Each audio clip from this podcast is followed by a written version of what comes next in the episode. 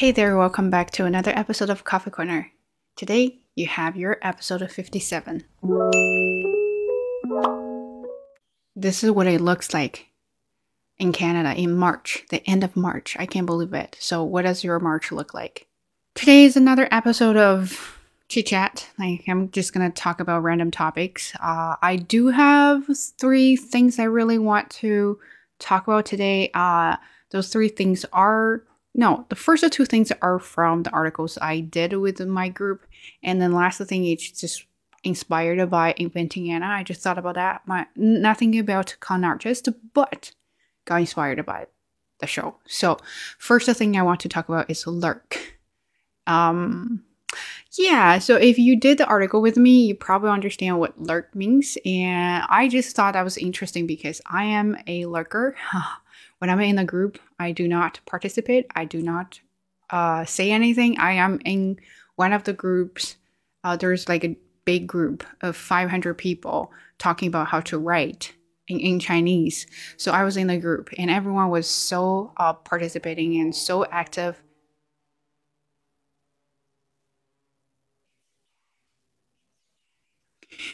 Uh, so particip- participating. So I thought I kind of had to say something. I just didn't know what to say. And then I'm worried that if I say something that will sound stupid or things like that, and then I'm worried about being judged. uh, anyway, but you, I, I'm not passive. I mean, I'm kind of passive, but I'm not like doing nothing in the group. I am closely watching every single comment, which sounds very creepy, but yes, I doing that. Uh, I know in my group there are some people, hello there, and you're just watching everyone doing their work there. But also not only in the group, you're a you're lurking. I'm lurking.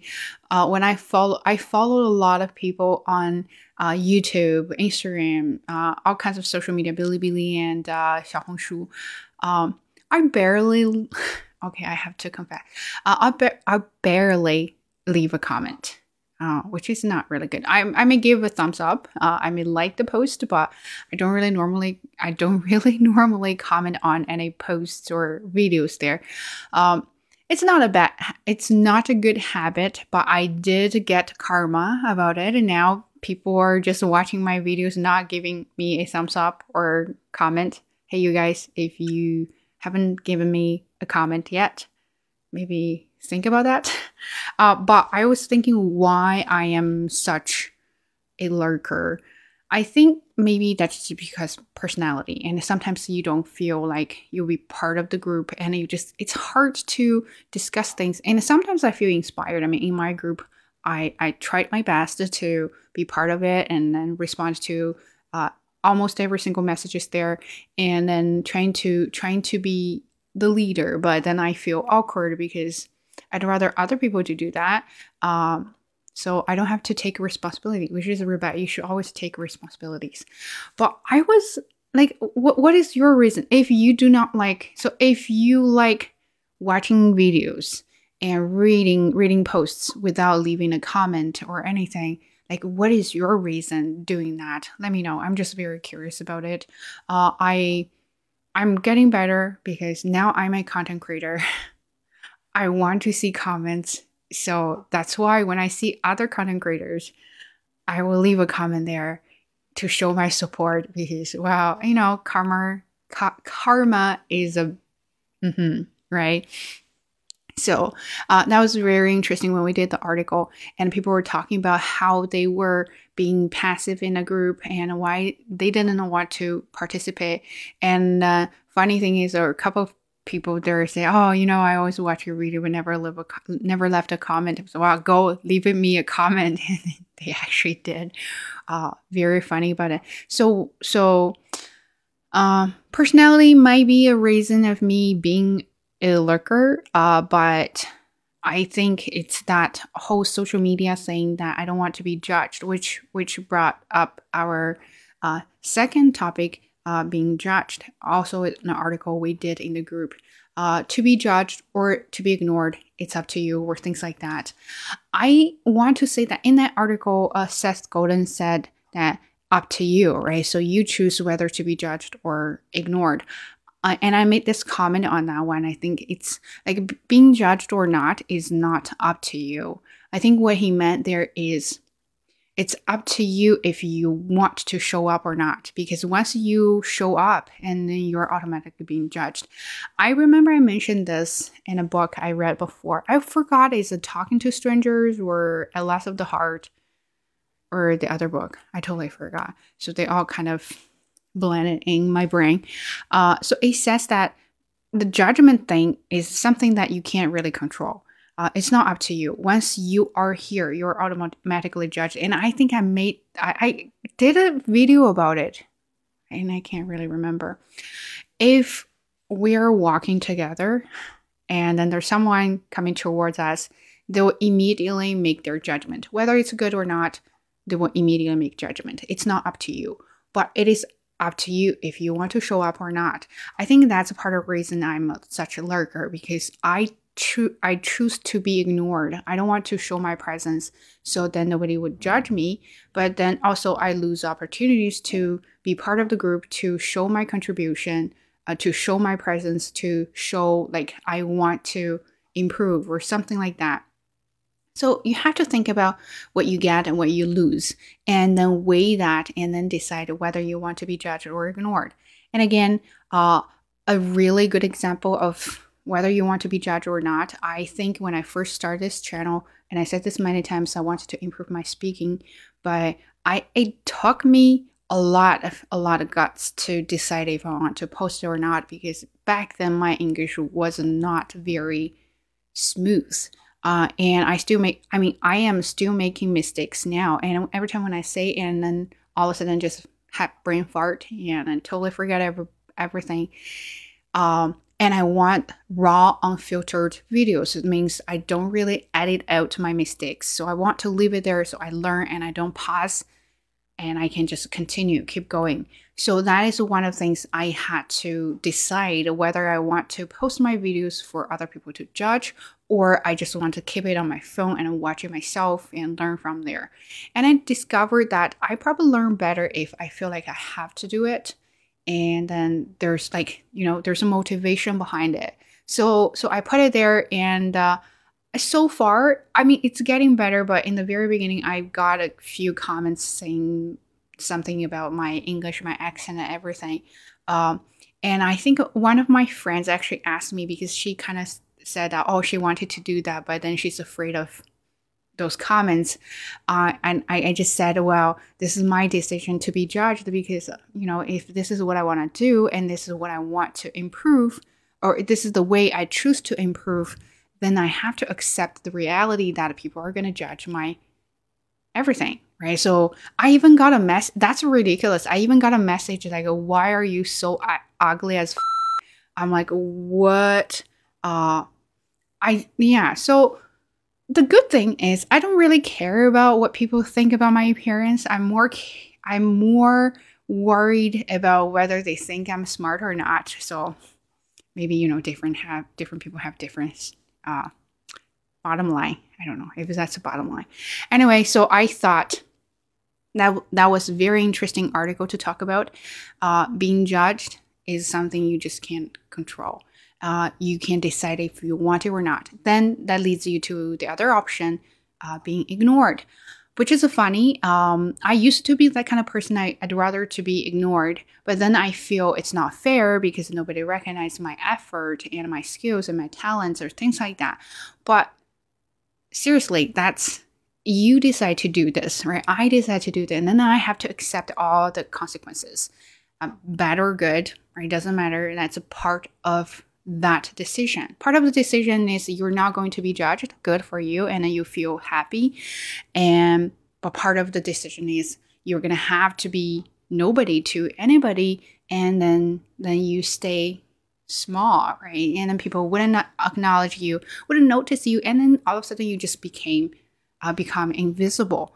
Uh, would you be okay with that? If that if your answer is yes then i you know go ahead and be ignored. But if your answer is no no then then you have to gonna be uh, judged at some point. That's that's a really hard decision to make i guess.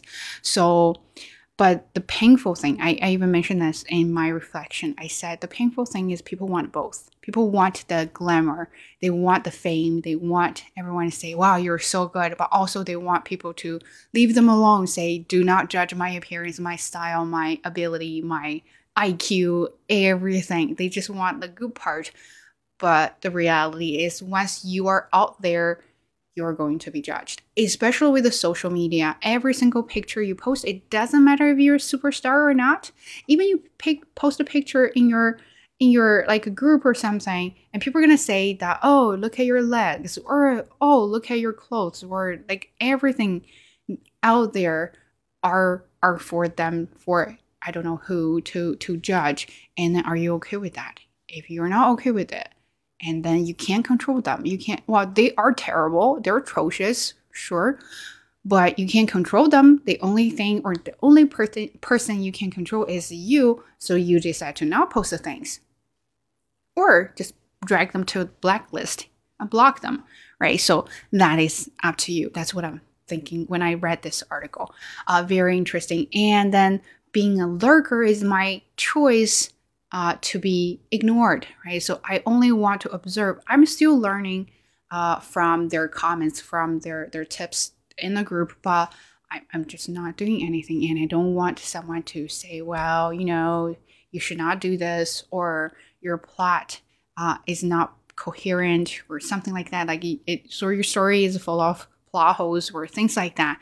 I don't want people to give comments like that, so I decided to stay quiet, stay low key, in the group and then that's me being a lurker and i'm happy about it. But sometimes i don't want to be like that. I want people to recognize me acknowledge me then i have to show my presence and then at that moment i'm going to be automatically judged by anyone who sees me.